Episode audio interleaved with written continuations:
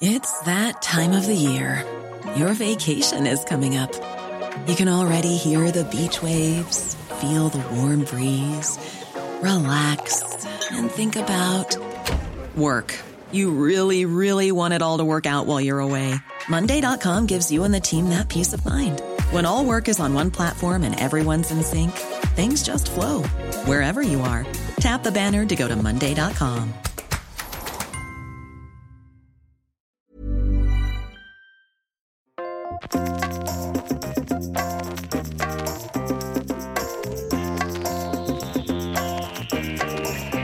Vous écoutez le podcast de So Sweet Planet.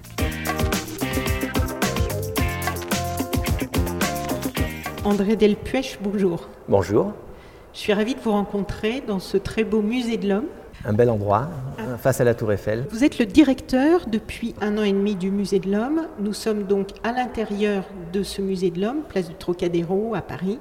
C'est un lieu qui est bien sûr euh, chargé d'histoire, puisqu'il présente l'évolution de l'homme et des sociétés, mais sa propre création il y a 80 ans, en 1938. Le musée a ouvert ses portes euh, telles que, en tout cas dans ce bâtiment, le 20 juin 1938. 80 ans du musée de l'homme et 70 ans de la Déclaration des droits de l'homme. Euh, donc il est chargé d'histoire et sa propre création, sa propre histoire sont elles-mêmes assez singulières parce qu'elles sont marquées par l'engagement. Est-ce que vous pouvez nous redonner le contexte de sa création et puis un petit peu les, éléments de cet engagement qui ont marqué euh, l'histoire de ce lieu La colline de Chaillot et, ce musée d'ethnographie et ce musée d'anthropologie et le musée de l'homme ont une longue histoire, euh, comme d'ailleurs son voisin le Théâtre national de Chaillot. L'histoire commence en fait en 1878 avec une première création à l'occasion de l'Expo universelle de 1938, de 1878, pardon, du Palais du Trocadéro, et donc dans lequel va être créé le premier musée d'ethnographie du Trocadéro.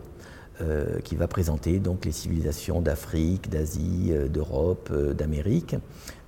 puis va survenir un événement très important, c'est en 1928. donc Paul Rivet, un personnage incontournable quand on parle de notre histoire, Paul Rivet, qui est à l'époque un grand scientifique, professeur au Muséum d'histoire naturelle, va devenir le directeur du musée d'ethnographie du Trocadéro, va commencer à le transformer, et euh, dix années plus tard, euh, il va le transformer en ce qui va devenir le musée de l'homme, qui ouvrira ses portes donc en 1938, euh, dans un nouveau bâtiment, puisque là, pour l'occasion, on détruira une partie du vieux palais pour le transformer dans l'actuel bâtiment qu'on connaît aujourd'hui, du palais de Chaillot, inauguré pour l'Expo universelle de 1937. Le musée de l'homme, lui, ouvrira quelque temps après, en 1938. Mais dès les années 30, Paul Rivet euh, à côté de son travail scientifique, va être vraiment euh, le prototype, on peut dire, de l'intellectuel engagé. Il va s'engager notamment dans la lutte contre les fascistes. Euh, par exemple, en 1934, il va être à l'origine, avec quelques autres, Paul Langevin et le philosophe Alain, de la création du comité de vigilance des intellectuels antifascistes, qui va justement lutter contre la montée des nationalismes, les racismes qui se développent à ce moment-là, et l'antisémitisme en particulier en Allemagne, Paul Rivet va revenir euh, bouleversé d'un voyage en 1933 à Berlin. Et, donc lui-même ensuite va être député du Front populaire. Et cet engagement va se poursuivre notamment au moment de la Seconde Guerre mondiale, qui constitue un moment clé de l'histoire euh, du musée. Et là, de nouveau, des engagements au sein du, musée? Voilà. par rapport à la résistance En fait, donc effectivement, ce, ce musée de l'homme donc, qui qui promeut euh, euh, l'égalité entre les races. À ce moment-là, on parlait encore de race, hein, mais néanmoins avec une vision, il faut distinguer, euh, l'équipe du musée de l'homme de l'époque n'était pas raciste, elle était ce qu'on appelle racialiste, c'est-à-dire c'était une époque où la science croyait encore à la distinction dans l'humanité de différentes races, ce qu'on sait aujourd'hui évidemment qui n'existe pas, il n'y a pas de race humaine, mais en tout cas ils avaient une vision très, comment dirais-je, euh, combattante et, euh, avec une idéologie à prôner effectivement euh, l'égalité de, ces peuples de la Terre au travers de cette institution que le musée de l'homme. Et évidemment, avec l'invasion allemande et la prise de pouvoir de Vichy par le maréchal Pétain, dès le début, et c'est là qu'il faut vraiment saluer les équipes du musée de l'homme de l'époque, qui ont fait montre d'un courage extraordinaire. déjà d'abord, Paul Rivet, le premier, va écrire à plusieurs reprises au maréchal Pétain Euh, par exemple, dès le 14 juillet 1940, il écrit au maréchal Pétain Vous n'êtes pas la France, euh, la, liberté ne peut pas mourir dans le pays qui l'a créé. Enfin, vraiment des, prises de risque. Hein. il faut se remettre euh, dans le contexte de, l'époque. Et puis, dès octobre 1940, va se constituer un des tout premiers réseaux de la résistance française. Ici même, dans les, bureaux et les, sous-sols du musée de l'Homme, et avec à leur tête un anthropologue euh, qui s'appelle Boris Vildé, d'origine euh, russe, euh, va être édité dès le mois décembre 1940, un des premiers bulletins, des premiers tracts, qui vont s'appeler justement Résistance. Et on considère que possiblement c'est là qu'est né un peu le mot résistance. Et là, c'est pareil, c'est de dire il faut combattre, il faut lutter contre l'occupant nazi, contre l'idéologie nazie. malheureusement, si je puis dire, oui, malheureusement, ce, premier réseau de la résistance, vraiment très très tôt, on est au tout début de la guerre, va être dénoncé. Euh, Paul Rivet lui-même, qui n'était pas un acteur, c'était quelqu'un de beaucoup trop connu, il, soutenait ce mouvement, mais il n'était pas en première ligne, va échapper de peu à la Gestapo et, se réfugier durant la Seconde Guerre mondiale en Colombie. Mais le reste de l'équipe de résistance va être capturé par les nazis. Les hommes vont être tous fusillés euh, en 1941 au Mont Valérien et les femmes du groupe vont être déportées dans des camps de concentration. Donc euh, voilà, c'est une fin euh, tragique euh, pour ce réseau de la résistance et en même temps, évidemment, une mémoire à, saluer et à respecter. Et, je crois que ça fait partie de l'âme de, ce lieu. Pour revenir à cette exposition et à cette saison de, six mois au Musée de l'Homme sur la Déclaration universelle des droits de l'homme. J'aimerais savoir ce qui, dans votre parcours personnel, vous a amené à vous éveiller à l'importance des droits humains. Oh, c'est un, long processus, je pense, qui, part de, loin en tant qu'une euh, forme d'engagement personnel dans, les faits de société. Quand, on s'engage, comme ça a été mon cas, à faire de l'archéologie ou de l'anthropologie, forcément, on, s'intéresse aux sociétés humaines, à leur fonctionnement et à leur dysfonctionnement, malheureusement. Ensuite, je pense que pour ce qui me concerne plus personnellement, euh, euh, j'ai eu l'occasion dans ma carrière de, vivre et de travailler durant huit années dans la Caraïbe. J'étais en poste en Guadeloupe. Et, là, alors même que je m'intéressais auparavant, euh, bah, j'étais en contact très étroit et très direct avec l'histoire coloniale française et européenne, et en particulier aussi avec l'histoire de l'esclavage. Et, c'est vrai que, euh, en tant qu'archéologue, ce que j'étais à l'époque, à, travailler sur l'histoire coloniale, à faire des fouilles euh, sur des cimetières d'esclaves, des villages d'esclaves, sur cette histoire coloniale, évidemment, euh, euh, ben, on est percuté par, cette atrocité, ce crime contre l'humanité qu'est l'esclavage. ensuite, les hasards de la carrière m'ont amené à m'occuper des collections des Amériques au musée du Quai Branly. Et là, d'une part, à s'intéresser aux populations autochtones de toutes les Amériques, euh, et du coup aussi à s'intéresser à leur histoire, à leur histoire tragique, notamment liée à la conquête européenne, euh, à la forme de génocide qu'a pu constituer cette colonisation, notamment par, les, microbes et, les maladies qui ont décimé euh, à un certain endroit entièrement les populations amérindiennes, avec toute l'histoire coloniale qui s'est déroulée derrière. Voilà, ça m'a amené à travailler sur ces sujets-là, y compris de manière positive, hein, parce que dans, dans cette histoire-là aussi américaine, il y a aussi tous tous ces métissages, toute cette créolité. Euh, je m'intéresse beaucoup à ces sujets-là parce que euh, je crois qu'il faut le répéter sans cesse, euh, encore plus aujourd'hui qu'hier, sur le fait que nous sommes tous métis, absolument tous, accessoirement que nous sommes aussi, non pas accessoirement, mais même fondamentalement que nous sommes tous africains, que nous sommes tous des migrants.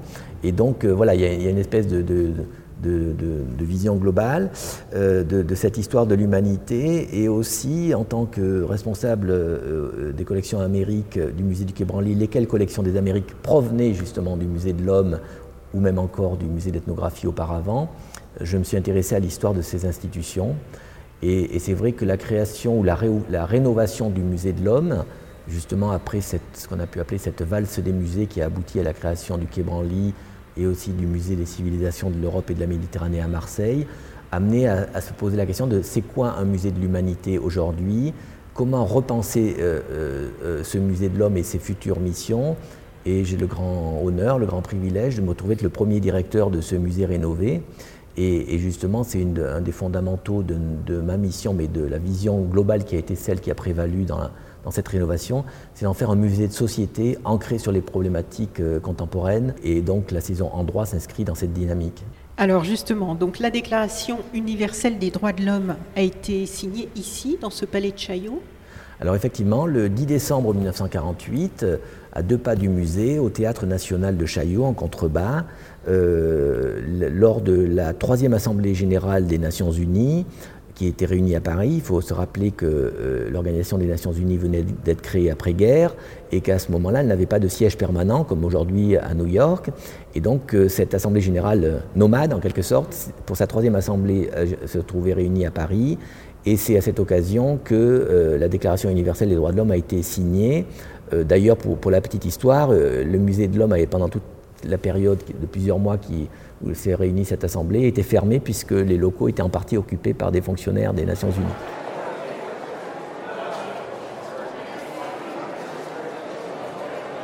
Donc euh, voilà, c'est un moment euh, clé. Euh, Robert Badinter, pour les cinquantenaires de cette déclaration, l'a la, comparé à l'horizon moral de notre temps.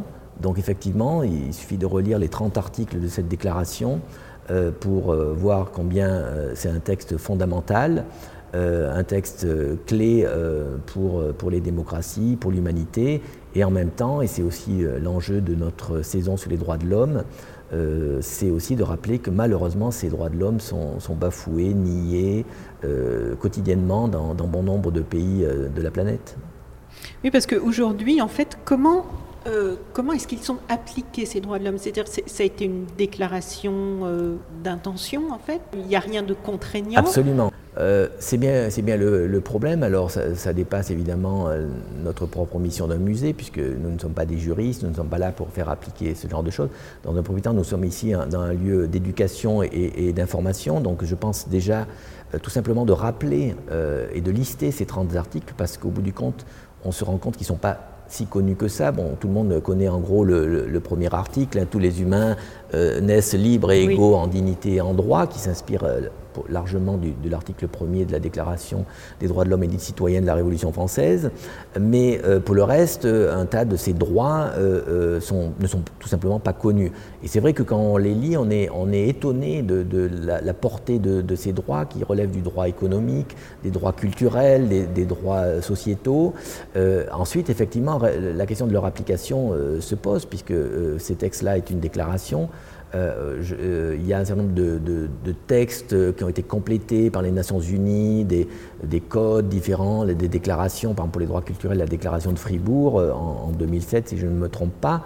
Mais ensuite, les, États souverains les appliquent ou ne les appliquent pas dans leur droit interne. Et on sait très bien, effectivement, que bon nombre de ces, droits sont, bafoués quotidiennement. la liberté, je ne sais pas, de religion ou de conscience, il suffit de voir le nombre de pays sur la planète où, on ne peut pas croire librement, où on ne peut pas s'exprimer librement. Euh, et je crois de ce point de vue-là que l'exposition de Sebastião Salgado, donc le, grand photographe euh, brésilien que nous avons le plaisir d'accueillir ici euh, au musée de l'homme. Et, dont les photos nous entourent là au moment où nous parlons. Voilà, et c'est d'ailleurs pour ça qu'on s'est très vite entendu, si je puis dire, avec Sebastião quand, quand je lui ai proposé de, de, réaliser cette exposition ici au musée connaissant son œuvre, euh, euh, je dirais malheureusement, ces photos euh, qui sont autour de nous illustrent aussi combien ces, droits de l'homme sont niés souvent.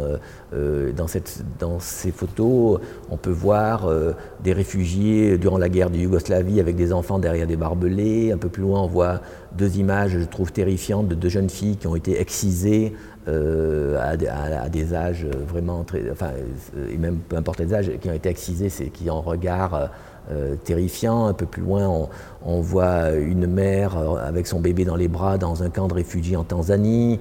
Euh, voilà, il suffit de faire le tour de, de, ces photos et justement la mise en scène de notre exposition, si je puis dire, a été de mettre les articles correspondants et des photos en dessous qui quelque part montrent bah, que justement il y a un problème. Et, je pense que plus qu'un long discours, ces photos nous interpellent, nous saisissent et nous questionnent.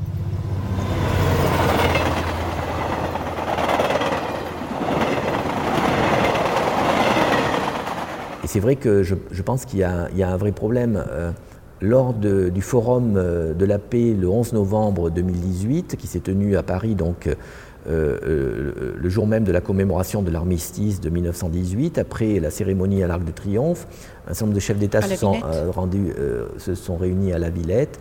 Et Angela Merkel, la chancelière allemande, dans, dans, son discours, a interrogé en disant est-ce que nous, Assemblée des Nations, serions en capacité aujourd'hui de signer cette déclaration des droits de l'homme?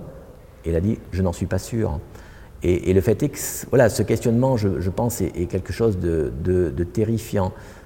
Il me paraît, en tout cas, que si c'est signé en 1948, il faut remettre ça aussi dans ce contexte-là, c'est qu'on est au sortir de la guerre, on a découvert la Shoah, on a découvert les camps de concentration nazis, on a vu l'horreur absolue qu'a été euh, le nazisme euh, et, cette euh, Seconde Guerre mondiale, ces millions de morts, ces gens massacrés pour leur religion, pour leurs idées, pour leur sexualité, voilà, leur handicap. Et, là, je crois que les, nations, à ce moment-là, tellement saisies d'horreur, ont signé ce texte. Mais malheureusement, la mémoire des, hommes est, bien courte, et 70 ans plus tard, euh, ben, on a l'impression que voilà, tout ça c'est de l'histoire ancienne euh, et qu'il n'y a plus à en parler.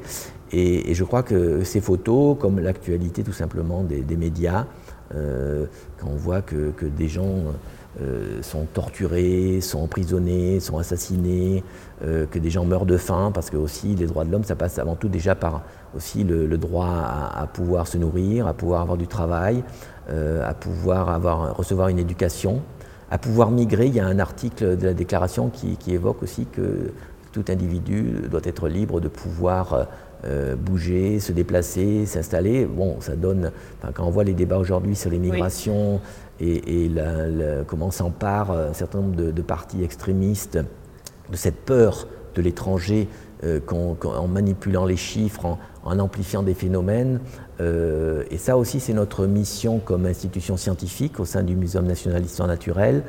Non pas, il ne s'agit pas de guider les gens dans leurs euh, idées politiques, euh, chacun est libre de penser ce qu'il veut, mais au moins d'apporter des faits, des faits objectifs, et non pas des fake news ou des soi-disant vérités alternatives. Hein. Les vérités alternatives, dans, mon vocabulaire, c'est des mensonges. Hein.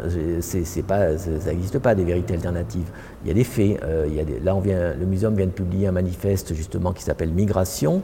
Euh, qui est juste pour remettre les choses en perspective. C'est-à-dire qu'aujourd'hui. C'est le deuxième manifeste hein, qui est publié par le Musée de l'Homme. Voilà, le, le Muséum d'histoire naturelle, en fait, à propos, parce que le Musée de l'Homme est un des sites du Muséum d'histoire naturelle, et nous avons une réflexion globale qui englobe aussi bien l'histoire humaine que naturelle.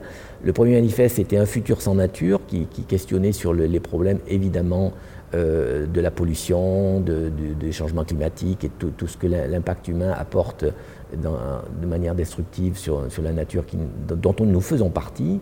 Et le second, donc, et c'est pas un hasard que nous avons choisi, c'est migration. C'est juste pour, en gros, expliquer d'une part que tout être vivant, et l'homme y compris, et par nature, euh, bouge, migre, se déplace, puisque c'est le propre même de, des êtres vivants.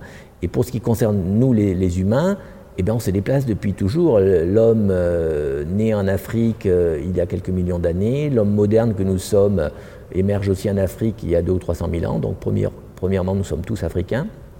Vivant sous les tropiques d'Afrique, nous étions tous noirs, nos ancêtres étaient tous noirs ou à la peau foncée. Donc la notion de, race blanche ou, autre comme ça, c'est juste, euh, nous sommes juste des noirs décolorés. Euh, donc ça, c'est peut-être bien de le rappeler à certains suprémacistes, en particulier aux États-Unis euh, ou autres. et puis ensuite, nous sommes tous des migrants. Et alors ça peut être une migration il y a 100 000 ans, ça peut être une migration néolithique il y a 7 ou 8 000 ans, euh, où on va suivre les mêmes chemins d'ailleurs depuis euh, le Moyen-Orient, la Turquie, la Syrie et, les Balkans, ou la Méditerranée, hein, ou, simplement aussi, les gens l'oublient trop souvent, euh, il suffit de faire un peu de généalogie ou d'analyse génétique. les Français dits de souche, la France c'est juste l'extrémité occidentale de l'Eurasie, et nous sommes la, terre d'arrivée de toutes les migrations depuis l'origine des temps. Donc, euh, si la moindre analyse génétique de chacun d'entre nous montrera un petit peu de sang de ceci, de cela, d'Asie, d'Afrique, euh, d'Italie, d'Espagne, voilà. Et pareil pour les États-Unis. C'est quand même assez singulier, je trouve, aujourd'hui, le débat qui transparaît aux États-Unis euh, avec notamment le, rapport scandaleux vis-à-vis des, latinos, comme, ils disent, des, latino-américains, avec notamment les migrants venant d'Amérique latine, c'est que, euh, si tant est qu'on puisse parler de ça, mais s'il y a un peuple promis, entre guillemets, aux États-Unis, ce sont les Amérindiens.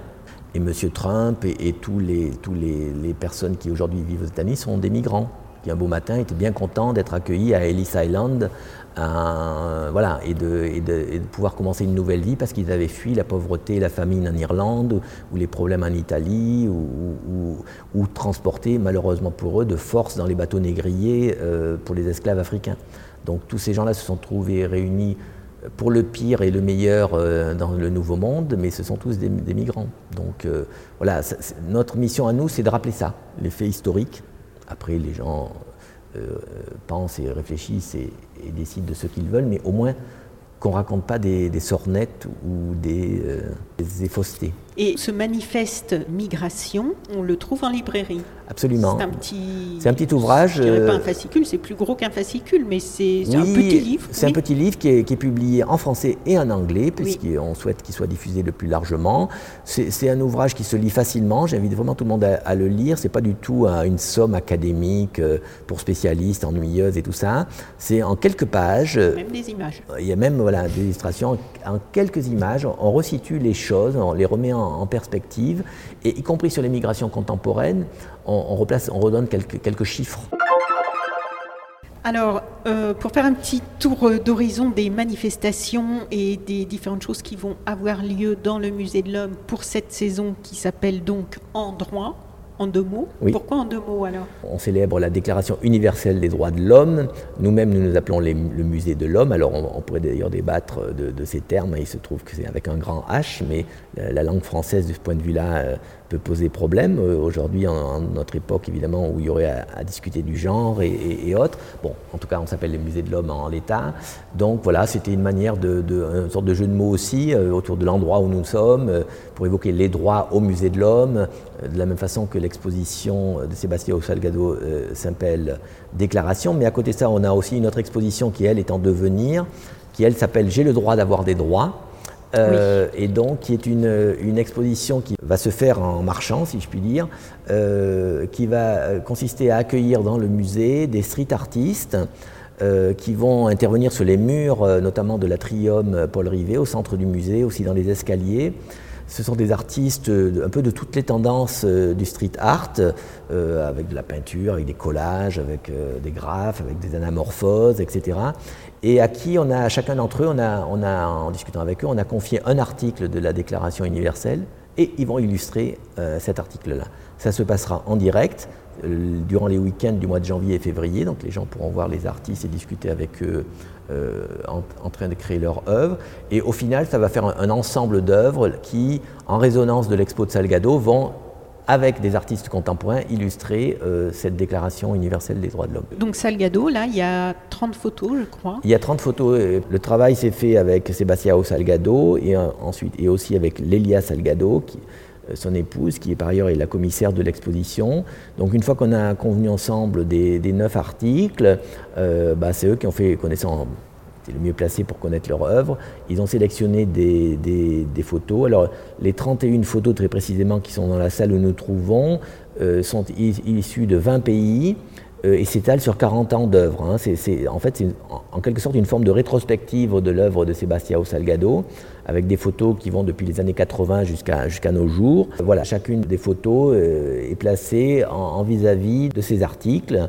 Cette exposition Tromelin Tromelin, oui. Alors ça, c'est une histoire incroyable. Alors, euh, parce qu'effectivement, on aura une, une, autre exposition, parce que vraiment, c'est une saison, hein, et puis d'ailleurs, à côté des expositions, il y aura des conférences, des débats, des, colloques. Jusqu'à juin, juin 2019. Mais à partir du 12 février 2019, euh, nous allons accueillir une exposition intitulée Tromelin, l'île aux esclaves oubliés. Euh, c'est une exposition euh, qui a été produite par le les châteaux musées de Nantes, qui a été présentée à Nantes d'abord et qui, a été présentée aussi dans quelques autres villes de France. C'est la première fois par contre qu'elle sera à Paris. C'est une histoire incroyable, tragique, terrible et, en même temps avec des, aspects beaux, je ne sais pas si c'est le mot, mais étonnants, je, vais vous le dire en, deux mots. Donc Tromelin se trouve être une toute petite, un tout petit îlot qui appartient à la France aujourd'hui, dans l'océan Indien, entre Madagascar et l'île de la Réunion. Ça fait partie des îles éparses. C'est un, un microscopique îlot d'un kilomètre de long sur 3 ou 400 mètres de large.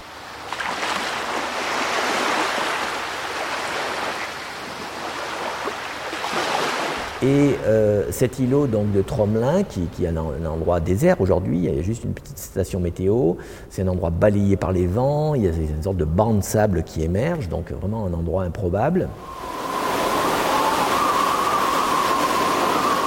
un endroit où on ne vit pas. Eh bien, il se trouve qu'en 1761, un bateau euh, qui faisait du commerce entre Madagascar et La Réunion euh, euh, transportait de manière clandestine des esclaves, des esclaves malgaches qui avaient été capturés dans les montagnes de Madagascar. Mais, c'était vraiment un trafic illicite. À ce moment-là, on était à l'époque de l'esclavage, mais par contre, cette cargaison était illicite, non déclarée. Et ce bateau, dans la navigation de l'époque, s'est échoué sur l'îlot de Tromelin. Euh, voilà, dérivés par des tempêtes et autres, ils se sont échoués sur les récifs de l'île de Tromelin. Euh, un certain nombre de personnes, euh, aussi bien des matelots que, des esclaves, sont morts. D'autres, évidemment, sont restés, étaient survivants. Les, les Blancs, avec le reste du bateau, ont construit un radeau sur lequel tout le monde ne pouvait pas monter. Puis par ailleurs, je pense qu'ils n'avaient pas envie de s'embarquer sur ce radeau avec des esclaves. Et en gros, eh ben, ils sont partis en disant bougez pas, on, viendra vous chercher. Et en fait, ils, ont rallié euh, l'île de la Réunion et puis ils sont rentrés en France. Et puis voilà, hein. et puis ce sont, plus personne s'est intéressé à ces esclaves. Et donc, ils ont été livrés à leur sort. Donc plusieurs dizaines de personnes qui se sont trouvées euh, complètement isolées sur cette île et qui ont survécu en fait 15 ou 16 ans. Combien de personnes on alors, sait à peu près? euh, C'est plusieurs dizaines, j'ai plus le chiffre en tête, mais par contre, au moment euh, où 15 ou 16 ans plus tard, un bateau les, a pu les recueillir, il restait que quelques femmes et un bébé. Euh, alors, on ne connaîtra jamais les détails de ce qui s'est passé, puisqu'il n'y a pas eu. Mais ce, qui, ce, qui, est tragique donc, et qui est fou, c'est que et en même temps, ça montre la capacité de l'homme à s'adapter à des environnements incroyables. Donc, c'est des gens qui n'avaient jamais vu la mer. Ils venaient des montagnes malgaches. Vous imaginez un peu, en plus, le choc psychologique pour ces gens-là, de se retrouver en prison véritablement sur un caillou au milieu de l'océan. Ils ont réussi à survivre parce qu'il y a la mer, il y a des poissons, des, tortues, euh, voilà, ils ont, réussi à survivre. Ils ont réussi à construire des, demeures avec, euh, voilà, tant bien que mal, en construisant pour s'abriter aussi des cyclones, des tempêtes et, autres. Et donc ils ont vécu là, ils ont construit ces maisons, ils ont récupéré le peu qu'ils pouvaient récupérer du bateau, des bouts de fer, de ceci, de cela, pour se faire quelques outils, pour, pour chasser, pour, pour travailler, etc. Euh, et, donc, un jour, et finalement, il y a en France il y a des gens qui ont soulevé l'histoire et un bateau a fini par, les, recueillir et ramener les survivants à La Réunion. Et donc il y a une équipe euh, d'archéologues du groupe de recherche en archéologie navale avec Max Guérou et des gens de l'INRAP avec Thomas Romont qui ont d'une part, euh, ça c'est Max Guérou, reconstitué toute cette histoire par les archives, par les recherches historiques, euh, et d'autre part se sont rendus sur place et ont pratiqué des fouilles archéologiques puisqu'en fait on a retrouvé les vestiges de cette histoire. Et donc ces vestiges sont sont très ténus, mais en même temps tellement émouvants. C'est une archéologie du discret. On imaginait des, des, survivants sur cet îlot sans moyen de.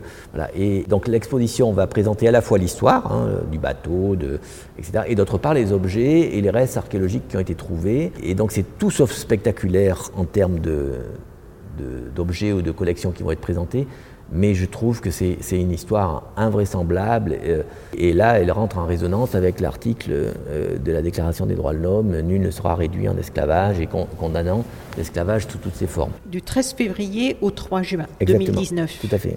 On a fait le tour Oui, alors on va, on va réaliser, donc euh, il va y avoir des conférences. Hein, Pascal Horry, par exemple, historien, va, va ouvrir le, les premières conférences donc, qui se déroulent le lundi soir à 18h en en nous expliquant d'abord, euh, c'est le titre de sa conférence, Pourquoi Paris, pourquoi 1948, pour euh, resituer un petit peu qu'est-ce qui s'est passé à ce moment-là et pourquoi euh, cette Déclaration universelle des droits de l'homme a été signée ici.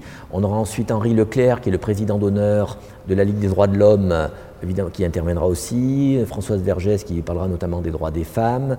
on est en train peut-être de discuter de, certains projets autour des droits des personnes handicapées en situation de handicap. donc là, c'est cycle de conférences.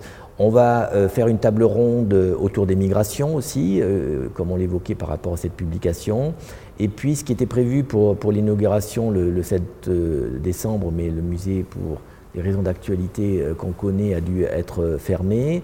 Et donc nous allons faire une performance théâtrale avec Anne-Laure Liégeois, donc en partenariat avec le Théâtre national de Chaillot, donc pour une mise en scène de déambulation littéraire et théâtrale dans la Galerie de l'Homme puisque en fait derrière tout ça aussi c'est l'idée de, transformer un petit peu la vision qu'on peut avoir de musées euh, poussiéreux, ennuyeux ou trop académiques et scientifiques.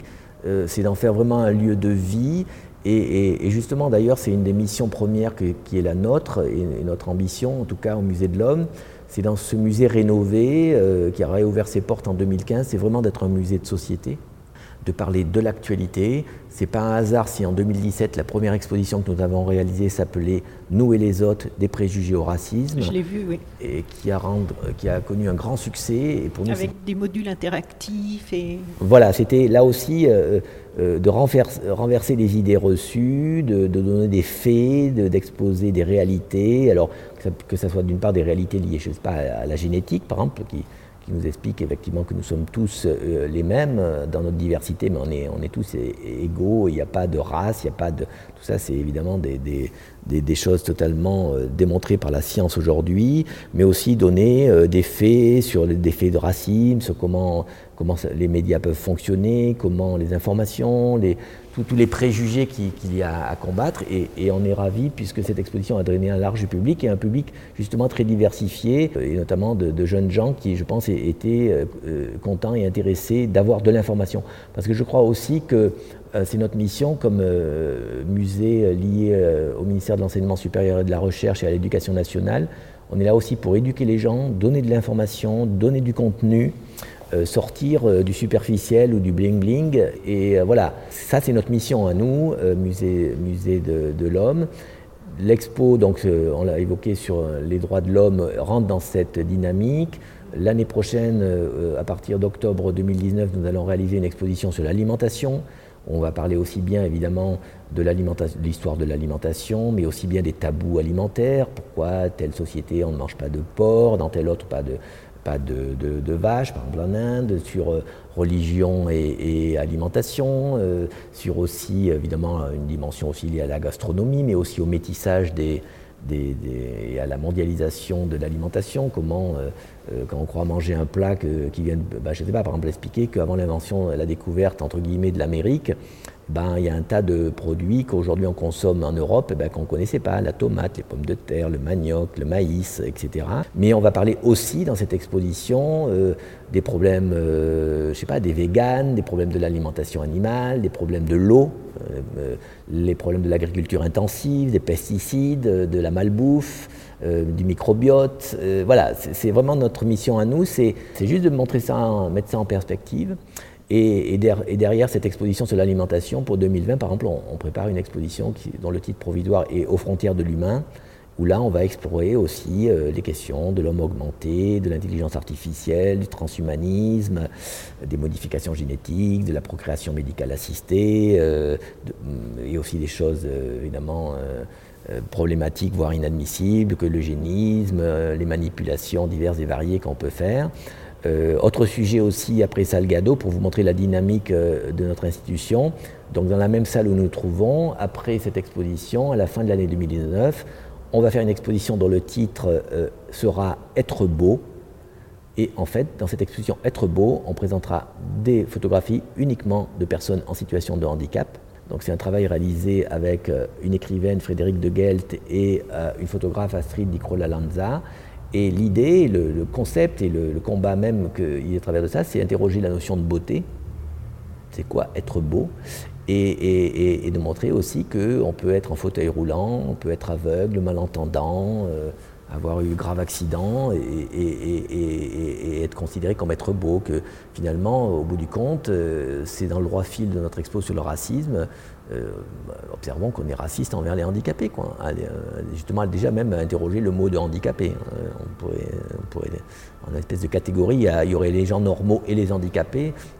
Ça, mérite débat, je pense, et, ça mérite d'ailleurs d'être rejeté. Donc le musée de l'homme, c'est un, c'est un lieu de, ça va être un lieu visiblement de plus en plus de débat, qui pousse à réfléchir, qui pousse à, repousser nos propres limites, nos propres certitudes, nos propres idées toutes faites, nos propres... Je pense qu'évidemment on participe, on n'est pas les seuls, heureusement. Euh, voilà, je crois que dans notre, dans notre société, dans les questionnements qui, la traversent, il nous importe en tout cas à, nous, institutions publiques et scientifiques, euh, d'être acteurs. Euh, je pense que il faut être vigilant. On évoquait tout à l'heure Paul Rivet et, le comité de vigilance des intellectuels antifascistes de 1934. Il ne s'agit pas de faire d'anachronisme et de plaquer euh, euh, des situations des années 30 sur celles d'aujourd'hui, mais quand on voit dans, le monde dans lequel on vit les montées de l'obscurantisme, les montées du populisme, des nationalismes, des communautarismes, on peut comme ça en isme ajouter un certain nombre de choses quand même bien inquiétantes. Je crois qu'il nous appartient à nous, euh, conservateurs, scientifiques, personnes travaillant dans des institutions comme celle-ci, d'être engagé, de prendre position. On ne peut pas se contenter euh, d'être dans une position euh, soi-disant neutre euh, ou de dire voilà, ça ne regarde pas, ou, au bout du compte de, faire montre d'un optimisme un peu, un peu béat. Moi, je, suis. Je m'interroge et je me questionne quand je vois un certain nombre d'émissions où des gens se, voilà, peuvent se présenter des émissions télé, notamment se présenter comme des experts, mais experts en quoi Et je pense qu'il nous importe à nous d'être présents dans ces débats-là et, je suis sûr et je sais que le public est demandeur de ça. À partir du moment où on explique aux gens, il ne faut pas prendre les gens pour des demeurés. Euh, si on leur explique euh, concrètement, clairement, avec des exemples précis, avec un, langage adapté, euh, qui sort effectivement du, discours des fois scientifique un peu ésotérique, je pense qu'on peut, on peut, voilà, on est, on doit apporter ces questionnements, ces faits, dire non, ça c'est faux, voilà, les faits sont ceci, ceci, ceci et cela. Après, les gens libres à eux de les interpréter, mais au moins qu'ils aient l'information. Parce que si on n'occupe pas le terrain, euh, euh, on voit bien aussi euh, via le média Internet et tous les, ben, il y, a des groupes très actifs en face hein, pour raconter tout et n'importe quoi, alimenter les peurs, susciter des réactions primaires, des sentiments xénophobes, voilà. Pour terminer, donc dans six mois, euh, lorsque cette, euh, cette, saison en droit sera terminée, qu'est-ce qu'il faudrait pour que vous considériez que ça a été un succès? Qu'est-ce que vous souhaitez? Oh, il, faut, il faut savoir être euh, à notre niveau et être modeste. Alors déjà, comme responsable d'une institution muséale, tout simplement, le succès, ça serait déjà de voir le, public qui a fréquenté ces, expositions. En puisque, du nombre voilà, de visiteurs. donc le nombre de visiteurs est important. C'était assez euh, significatif d'observer les visiteurs de l'exposition sur le racisme, nous et les autres. Euh, je me suis promené à plein de reprises dans, dans, l'exposition euh, ouverte, à voir les jeunes. il y avait énormément d'informations et les gens lisaient, écoutaient, regardaient les, écrans d'ordinateur, écoutaient les interviews. parce qu'il y, avait du contenu, il y avait du fond. Je crois que ça aussi, c'est un de nos combats à faire c'est que l'un n'exclut pas l'autre. On peut, on peut surfer sur Internet ou envoyer des SMS et des tweets de quelques signes, mais à côté de ça, euh, voilà, euh, aussi montrer aux gens qu'on peut prendre le temps de s'asseoir, de lire, de regarder. Et là, par exemple, je pense que euh, séjourner une petite heure dans cette expo et Salgado ou dans les street artistes qui est à côté, je pense que ça peut être un moment aussi de réflexion, de méditation. Et, et on aura gagné si en sortant du musée, les gens se disent Ah oui, c'est voilà, ce qu'ils ont percuté là-dessus et que ça les amène à, s'interroger. C'est une bonne conclusion, je pense. Merci. Merci beaucoup, André Delpuech, pour, euh, et je vous souhaite donc de très belles saisons au pluriel, puisqu'il va y en avoir, euh, il y a déjà plusieurs projets. Merci beaucoup et bonne continuation. Merci à vous. Au revoir. Au revoir. Vous pouvez retrouver toutes les autres interviews du podcast de So Sweet Planet sur le site sosweetplanet.com. Une interview réalisée par Anne Greff.